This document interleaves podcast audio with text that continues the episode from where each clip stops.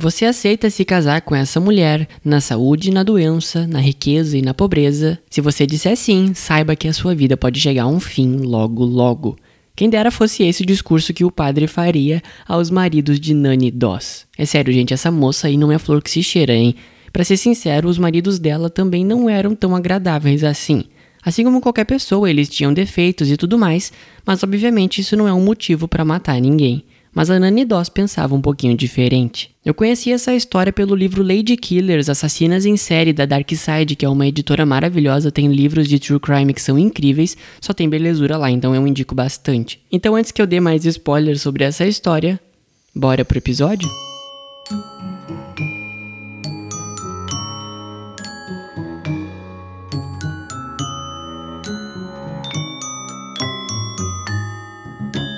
Eu sou Pedro Santos e esse é o Assassinos Sinistros, um podcast que te conta casos medonhos de assassinato. As imagens desse episódio estão disponíveis no Instagram, @assassinossinistros. Seja muito mais que bem-vindo e me acompanhe para mais uma história de suspense, mistério e crime.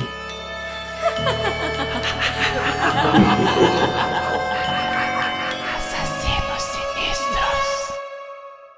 Episódio 10 Nani Doss, até que a morte vos separe.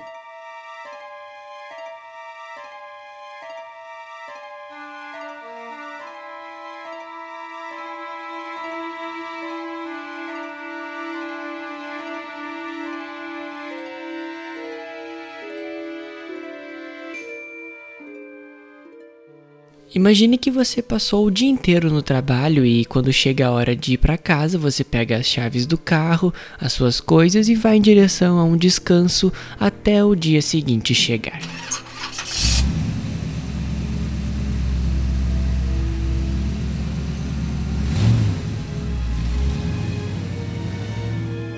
Você, mesmo cansado, fica feliz por ir para casa e ver a sua esposa e filhos.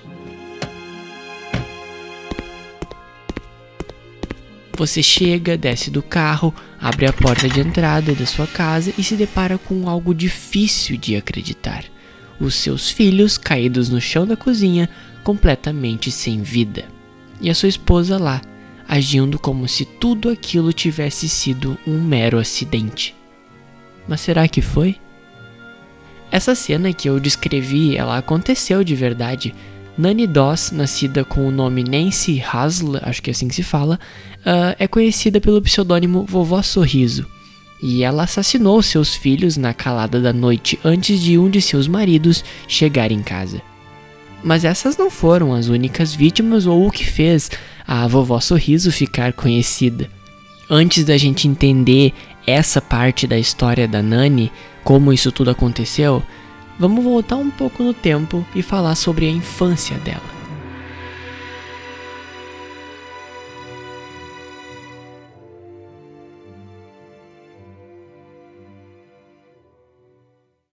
Nani nasceu no dia 4 de novembro de 1905, na cidade de Blue Mountain, no estado do Alabama, nos Estados Unidos. Blue Mountain é uma cidade bastante pequena e com poucos moradores. Segundo o censo americano, no ano de 2000, a população era de apenas 233 pessoas. A cidade era bastante pacata, mas ainda assim tinha alguns pontos turísticos legais, hotéis e até bons restaurantes. A Nani era uma entre cinco filhos do casal James e Louisa Hasley. James era considerado uma pessoa terrível. Uh, nenhum de seus filhos e a sua esposa gostavam dele de fato. Ele era um homem grosso, manipulador e agressivo tanto verbalmente quanto fisicamente. A Nani ela teve uma vida bem difícil. Ela era obrigada a ajudar o pai na fazenda que ele trabalhava, arando a terra, carregando baldes e todo esse tipo de serviço braçal. Isso tudo com apenas 5 anos de idade.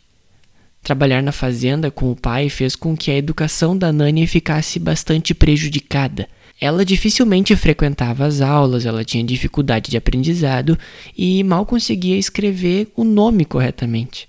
Como a Nani ela tinha que aguentar esse ambiente hostil dentro de casa, sem muita possibilidade para sair daquilo, né? Ela tinha um costume de ler revistas e histórias de romance e idealizar o próprio futuro ao lado do amor da vida dela. A Nani ela teve uma adolescência bem controlada pelo pai, ela e as outras três irmãs. James controlava onde elas iam, o que elas vestiam e todo o resto. Segundo relatos, ele queria uh, proteger as filhas, né? Queria que elas uh, não sofressem abusos de homens na rua, então ele impôs várias restrições a elas. Elas não podiam se maquiar e, inclusive, foram proibidas de frequentar até algumas regiões da igreja. A Nani ela era a mais velha entre todos os irmãos e algumas especulações dizem que os pais se casaram depois que descobriram que a Louisa, que é a mãe da Nani, ela estava grávida. Então meio que foi uma gravidez acidental que trouxe esse casamento. Mesmo que o pai da Nani tivesse tomado todas essas precauções exageradas para proteger as filhas, né? Uh, a Nani, e assim como outras irmãs, foram molestadas múltiplas vezes antes de entrar na adolescência ainda. Então, ele não conseguiu o que ele queria e elas ainda ficaram traumatizadas tanto pelas restrições, tanto pelo abuso que sofreram. Então, dos dois lados elas acabaram infelizmente sofrendo.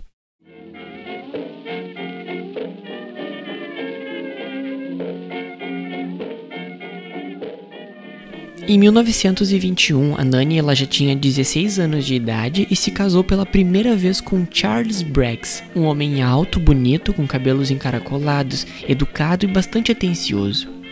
Esse casamento ele teve o consentimento do pai da Nani, que era bastante restrito, mas mesmo assim eles se casaram muito cedo, pois eles namoraram por apenas quatro meses antes de oficializar a relação em um casório. Agora, com essa vida de casada, a Nani ela poderia ter mais liberdade, quem sabe até ficar livre das objeções feitas pelo pai, tal, tal, tal. Infelizmente, não foi bem assim. Depois que a Nani se casou, ela e o Charles foram morar com a mãe do Charles. E as coisas continuaram bem difíceis porque a mãe dele era uma pessoa controladora demais, bem como o pai da Nani. Ela restringia várias coisas que a Nani tentava fazer para ela mesma, para se divertir. E ela inclusive impedia a Nani de ver a própria família. Quando a mãe da Nani ia visitar ela, né, na casa da mãe do Charles, uh, a mãe do Charles não deixava ela, inclusive, ficar para dormir. Ela não podia ficar a, a, além de uma tarde visitando a filha. Além disso tudo, a mãe do Charles parecia estar tentando transformar a Nani em uma dona de casa perfeita, uma pessoa submissa ao marido que só obedecia, ficava quieta e, e afins. Ela queria que a Nani cozinhasse para o marido e tivesse lá 24 horas por dia, atenta para cuidar dos afazeres da casa. Vivendo debaixo desse cotidiano bem abusador, né? A Nani ela desenvolveu um vício em cigarro e bebidas. Ela e o Charles tiveram quatro filhos entre os anos de 1923 e 1927. Infelizmente, no ano de 1927, as duas filhas do meio morreram de uma intoxicação alimentar. Isso fez com que Charles achasse que a Nani tivesse assassinado os próprios filhos. Essa foi a pequena história que eu narrei no início do podcast. Então, uh, isso, essas mortes, né, elas não foram associadas aos crimes da Nani, embora hajam muitas suspeitas, né, de que isso tinha acontecido, porque afinal uh, o modo que elas morreram são muito semelhantes com mo o modo de que outras pessoas no futuro, na vida da Nani, morreriam. Mesmo que a Nani nunca tivesse admitido que teria assassinado essas duas filhas do meio, né? Ainda assim, as suspeitas são bem uh, visíveis, sabe? Como eu disse, o Charles ele pensou que a Nani tivesse assassinado os próprios filhos e, assustado, ele decidiu fugir com a filha mais velha, né, a Melvina Braggs, e o cachorro da família. ele deixou a Nani e a outra filha mais nova, uma bebê ainda, né, para trás e ele fugiu para uma nova vida. A Nani e a bebê voltaram para casa da sua mãe e do seu pai, e depois disso ela conseguiu arrumar um emprego em uma fábrica de algodão, para que ela pudesse ajudar a sustentar a filha, que era um bebezinho, né? Nesse tempo, solteira, né, ela voltou a ler as revistas de romance e começou a procurar um novo amor em uma coluna dos Desesperados por Amor, que era uma revista que ela tinha em casa. A Nani trocou mensagens com vários homens por bastante tempo, mas dentre todas essas tentativas, Robert Frank Harrelson foi o escolhido da vez. Na época, o Robert ele era um operário de 23 anos que morava em Jacksonville. Robert e Nani, eles trocavam mensagens intensamente. Ele escrevia mensagens de amor e ela algumas vezes fazia algumas tortas e bolos para mandar para o Robert. Depois de um tempo, no ano de 1929, a Nani, com 24 anos de idade, se casaria mais uma vez.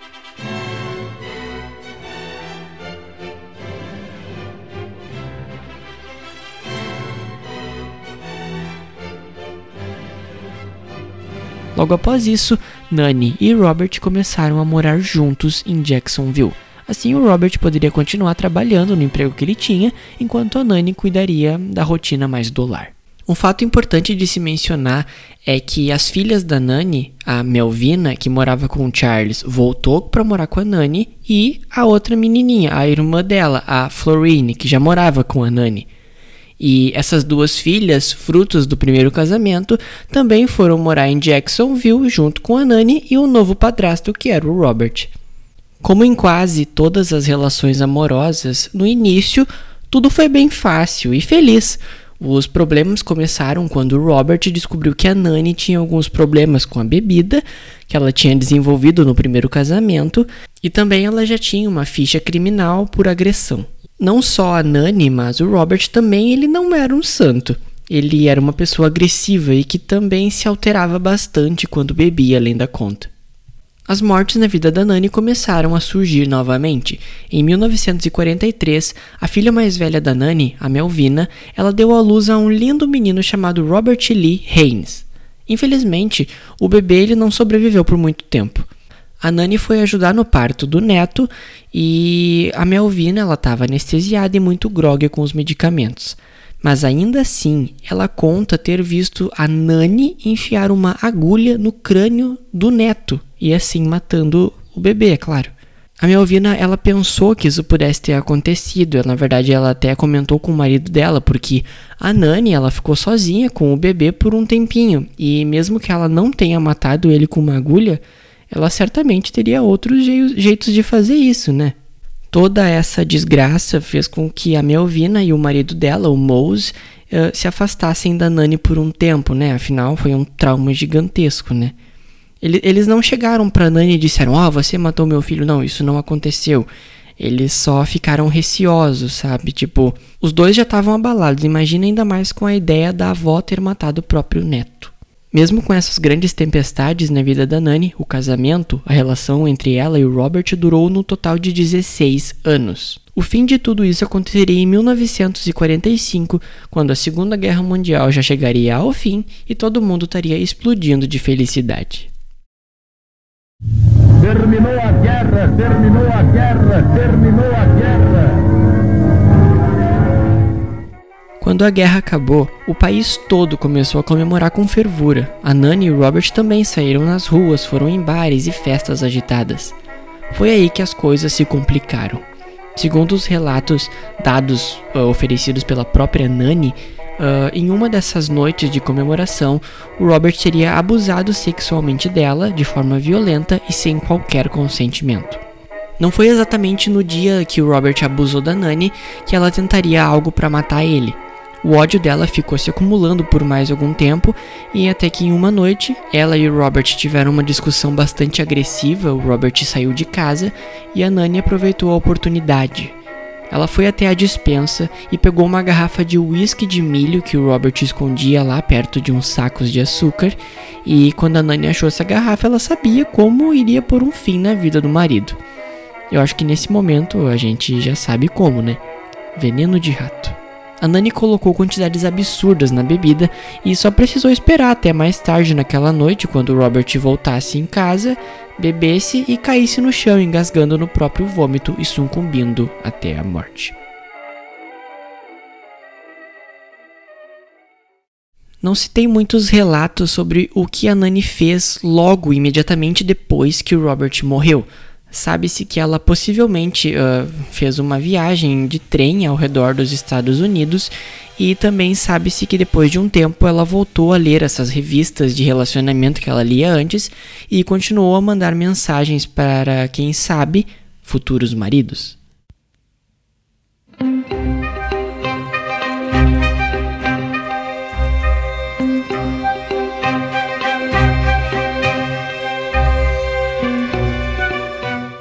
Consequência desse retorno ao mundo do amor, né? Em 1947, a Nani começou a trocar mensagens com Arlie Lenin, um homem que morava em Lexington, na Carolina do Norte. Uma cidade um pouco pacata, com prédios baixos e uma infraestrutura nada além do comum.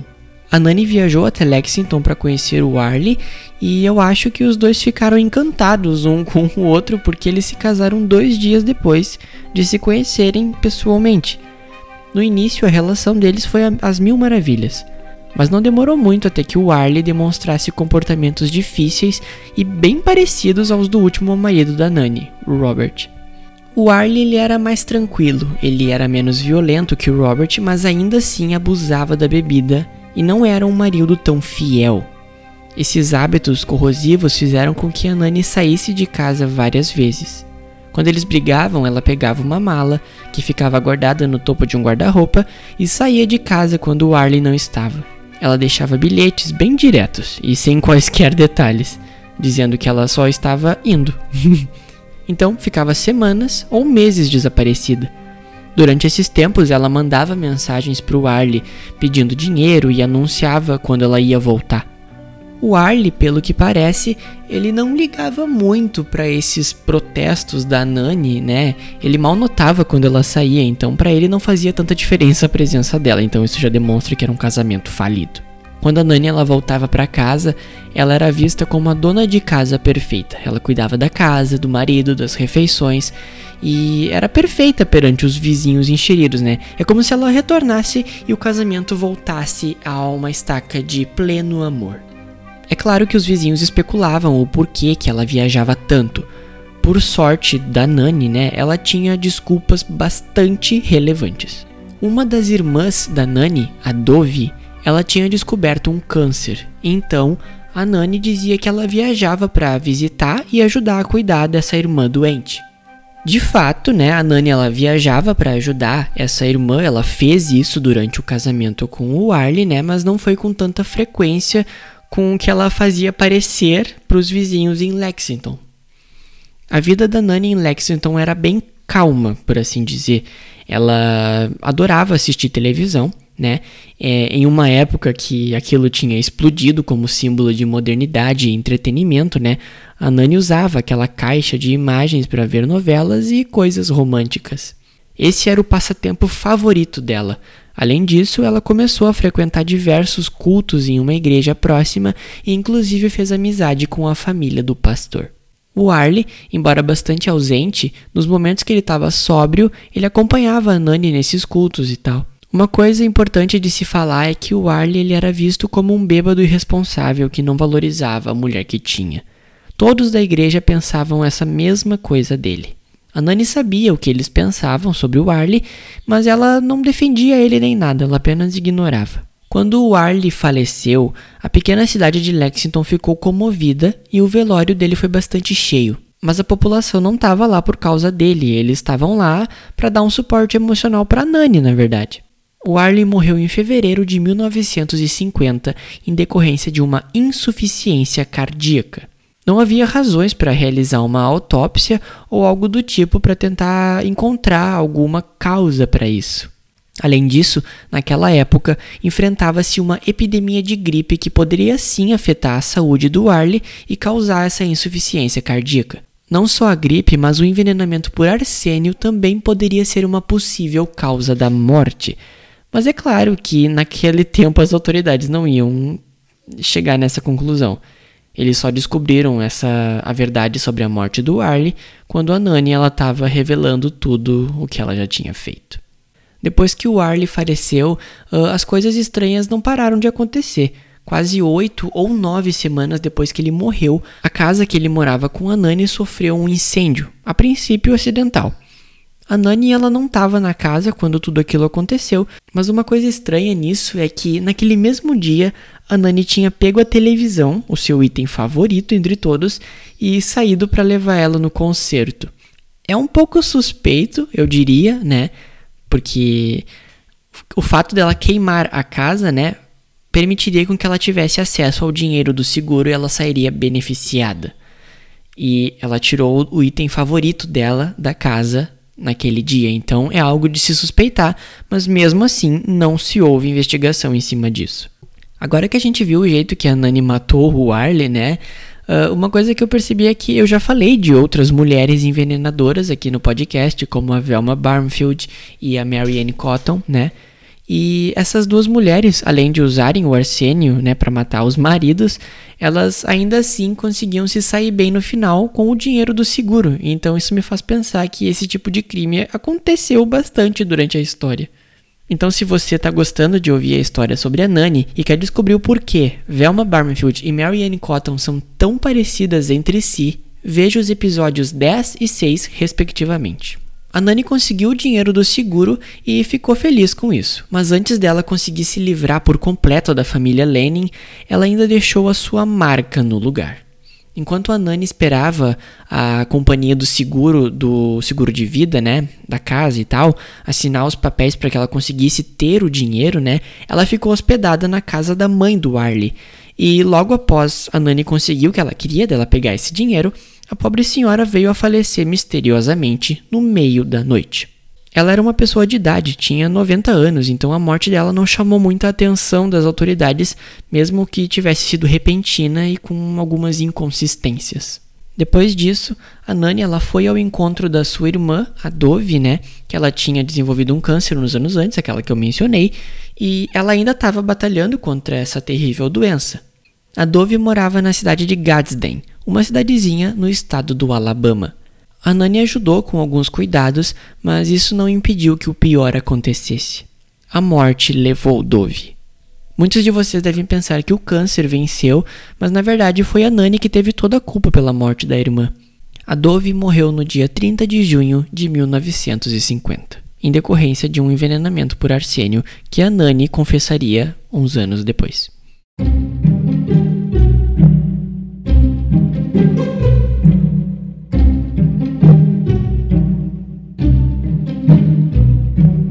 Vamos falar agora sobre o quarto casamento da Nani, um casamento prometido até que a morte o separasse, mas isso não demorou muito não. Dessa vez, a Nani ela entrou em um aplicativo de namoro, por assim dizer. É claro que naquela época não havia o Tinder, né? Afinal, eram os anos 50. Naquela época, a alternativa que ela encontrou para poder conhecer novos pretendentes foi o Diamond Circle Club. Ele era basicamente um serviço que permitia o contato entre pessoas que buscavam um parceiro. Você criava o seu perfil, né? Você escrevia com foto e tudo e mandava para esse serviço publicar nessa revista e espalhar a informação de que você estava disponível. Esse era um serviço que a Nani contratava pagando 15 dólares anualmente. Naquela época, a, a Nani ela não tinha aquela aparência considerada sedutora na época ela estava começando a se distanciar dos padrões e estereótipos de beleza que a sociedade estava aplicando, né, mandando, jogando em cima das pessoas. Tu tem que ser daquele jeito para estar tá dentro do mercado amoroso, né? Mas, né, é, é coisas da época. A Nani ela tinha começado a usar óculos, ter uma pele mais envelhecida, afinal ela já tinha já estava, né, envelhecendo, e ela ganhou bastante peso naquela época. Mas mesmo com a idade chegando para Nani, né, uh, estar fora dos padrões não impediu com que ela buscasse um amor. Ela sabia que as opções dela seriam menores, né, não teria tanta possibilidade, mas ela ainda assim iria conseguir. Ela conheceu um homem chamado Richard Morton, um homem moreno, alto e bem apessoado que também assinava os serviços do Diamond Club. Richard ele morava em Emporia, uma cidade no estado do Kansas. Emporia é uma cidade pequena e considerada a capital do ciclismo em cascalho e também do golfe com discos. Para ser sincero, eu não conhecia nenhum desses dois esportes. Eu achava que ciclismo acontecia em qualquer lugar e golfe era com a bolinha lá e tal, e acabou. não sabia que tinha esses outros tipos. Segundo alguns relatos, quando o Richard viu a foto da Nani no catálogo do Diamond, uh, ele sofreu aquilo que todo mundo chama de amor à primeira vista. Ele ficou desesperado para fazer contato com ela e de alguma forma garantir a atenção dela para ele. Eles marcaram de se conhecer e em menos de três meses de relacionamento, eles se casaram em outubro de 1952. Pobre homem, não sabia o que tinha feito. O Richard ele era um empresário que recém tinha se aposentado. Traduzindo, era um homem com dinheiro e ele ainda fez questão de exibir isso para Nani. Ele comprava joias, vestidos, relógios, todo tipo de coisa para agradar a Nani sem ao menos questionar o preço.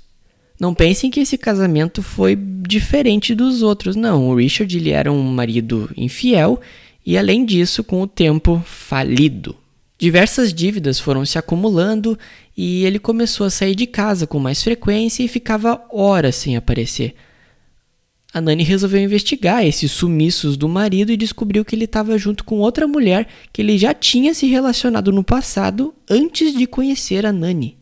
Como vingança disso tudo, né, a Nani ela resolveu voltar a fazer parte do Diamond Club e continuar conversando com outros pretendentes.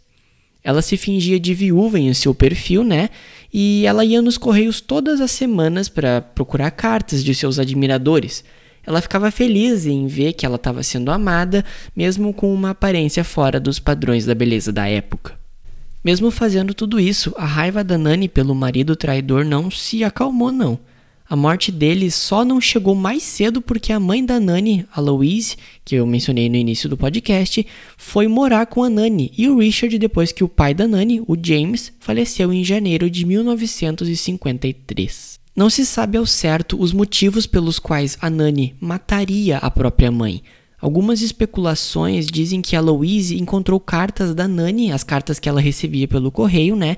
E ameaçou contar para o Richard. Isso não se confirmou, mas ainda assim não muda o fato de que a Nani envenenou a própria mãe. Infelizmente, o Richard ele também encontrou seu destino final três meses depois da morte da mãe da Nani. A Nani saiu impune desses dois crimes, né, pela incompetência policial, que não se deu o trabalho de investigar essas mortes tão próximas e com semelhanças bem notáveis, já que o envenenamento por arsênio apresenta sintomas bem característicos. Chegamos agora ao último casamento de Nani, o casamento no qual deu o nome Nani Doss. Poucos meses depois da morte da mãe e do antigo marido Richard, a Nani ela conheceu Samuel Doss, ou Sam Doss, ele foi um dos homens com quem a Nani já trocava cartas durante o casamento com o Richard. O Sam não sabia que a Nani era casada na época, né? Afinal, ela dizia que era viúva no perfil do Diamond Club. O Sam, diferentemente dos outros quatro maridos, era um homem puramente bom. Agora, agora de verdade, ele era uma pessoa boa mesmo. ele era religioso, ele era carinhoso, atento aos detalhes. E ele se importava com o bem-estar da Nani. Ele não bebia, ele não fumava, ele não ia em festas, em bares, ou era infiel. Ele era uma, uma pessoa realmente boa, diferentemente dos outros maridos. O que realmente atraiu a Nani no Sam, né, foi a aparência dele mesmo. Mesmo com 59 anos de idade, ele tinha um rosto jovem, usava roupas bonitas e transmitia uma confiança em tudo que ele fazia. Certa vez, né, a Nani ela recebeu margaridas do Sam e ela imediatamente comprou passagens de trem para ir até Tulsa, uma cidade no estado de Oklahoma. Certamente nada está ok em Oklahoma. Quem pegou a referência comenta lá na publicação do Instagram. Como outros casamentos, a Nani e o Sam oficializaram o noivado bem cedo. Eles se casaram em junho de 1953. Em casa, o Sam ele era um homem diferente do estereótipo da época. Ele ajudava a Nani nas refeições, lavava a louça e reconhecia o trabalho dela cuidando da casa. Eu disse antes que o Sam aparentemente era um homem puramente bom, mas como todo ser humano que já pisou nesse planeta, ele tinha defeitos, e esses defeitos deixavam a Nani bastante irritada. Além do Sam ser bastante conservador e bastante religioso, ele tinha vários princípios, né? Como não fazer sexo uh, antes do casamento, uh, ele tinha que fazer orações antes das refeições, várias coisas assim. Isso não é uma crítica, tá, pessoal? Só tô falando coisas que ele acreditava. E essas coisas deixavam a Nani irritada porque ela era uma mulher mais moderna. Ela não tinha essas crenças. Então, uh, essa parte da personalidade dos dois não, não, não, não batia, sabe? Então, isso que causou alguns atritos. Além disso, o Sam se demonstrou um homem pão duro. Ele economizava tudo. Durante os verões escaldantes, ele só ligava o ventilador elétrico em casos extremos. Ele criticava a Nani por gostar de assistir a televisão e ouvir rádio. Ele pensava que esses aparelhos eram fúteis e que não agregavam em nada. Todos esses pequenos comportamentos do Sam irritavam a Nani ao máximo, e isso selou o destino do pobre coitado. Mal ele sabia o que a Nani era capaz de fazer com alguém que entrava no seu caminho. Com o casamento em crise, a Nani saía de casa algumas vezes, uma forma de protesto com as atitudes mesquinhas do marido, Com medo de perder a esposa, o Sam fez o que ela queria. Ele fez dois seguros de vida e nomeou a Nani como beneficiária. Agora, apenas mais uma coisa faltava ser feita, né? O Sam precisava sair do jogo.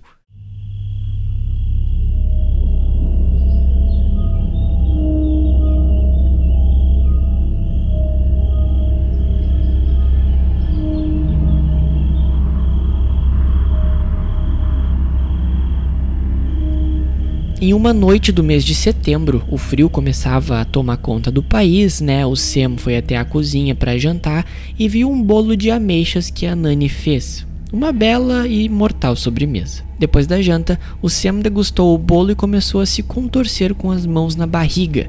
Ele não morreu naquela noite. O Sam ficou na cama por vários dias antes de ir para o hospital e quando foi para o hospital ele ficou internado por quase 24 dias. No início, os médicos acharam que era um tipo de gripe, mas depois uh, eles descobriram uma grave infecção intestinal, que obviamente era do veneno, né? Mas eles não tinham chegado nesse diagnóstico, né? Eles não fizeram nada para ver, ó, oh, é veneno. Eles só diagnosticaram, ah, é infecção intestinal e acabou. Com esse diagnóstico, o Sam foi liberado para ir para casa e cinco dias depois, a Nani ela já estava cansada de esperar para pegar o seguro de vida que o marido criou, né? Então ela pôs um ponto final na história, sem mais nem menos. Samuel Doss foi finalmente assassinado junto com a vida de crimes da Nani. Tudo acabou porque um dos médicos do Sam, o Dr. Squelben, acho que eu falei certo, ficou surpreso com a morte repentina do paciente, né? E ele pediu uma autópsia.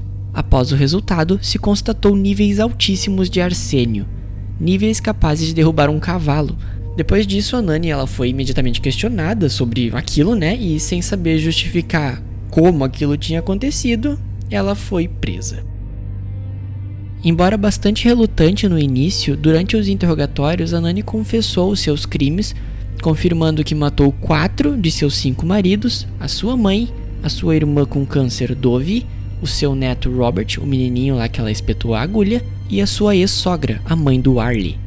A Nani passou por diversos psicólogos e psiquiatras que afirmaram que ela era uma pessoa completamente sã para responder sobre seus crimes.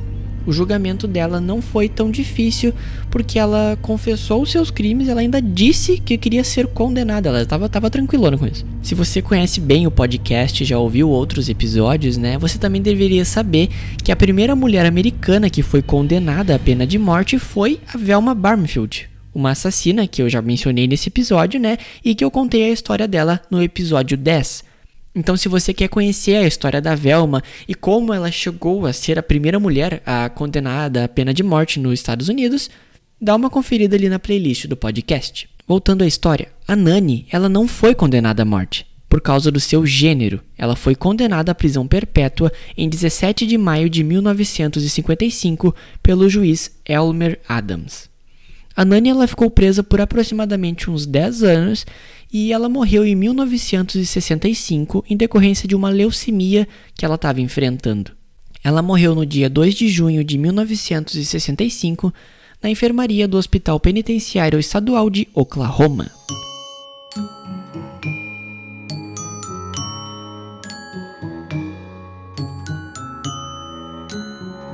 O episódio acaba por aqui. As imagens do caso de hoje estão disponíveis no Instagram Assassinos Sinistros. A produção, pesquisa, roteirização, narração e edição desse episódio foram feitas exclusivamente por mim, Pedro Santos. E se você gostou do que ouviu e quer me ajudar a crescer esse projeto cada vez mais, não esqueça de deixar uma boa avaliação na plataforma de áudio que você está me escutando. Obrigado por me ouvir até aqui e até o próximo episódio.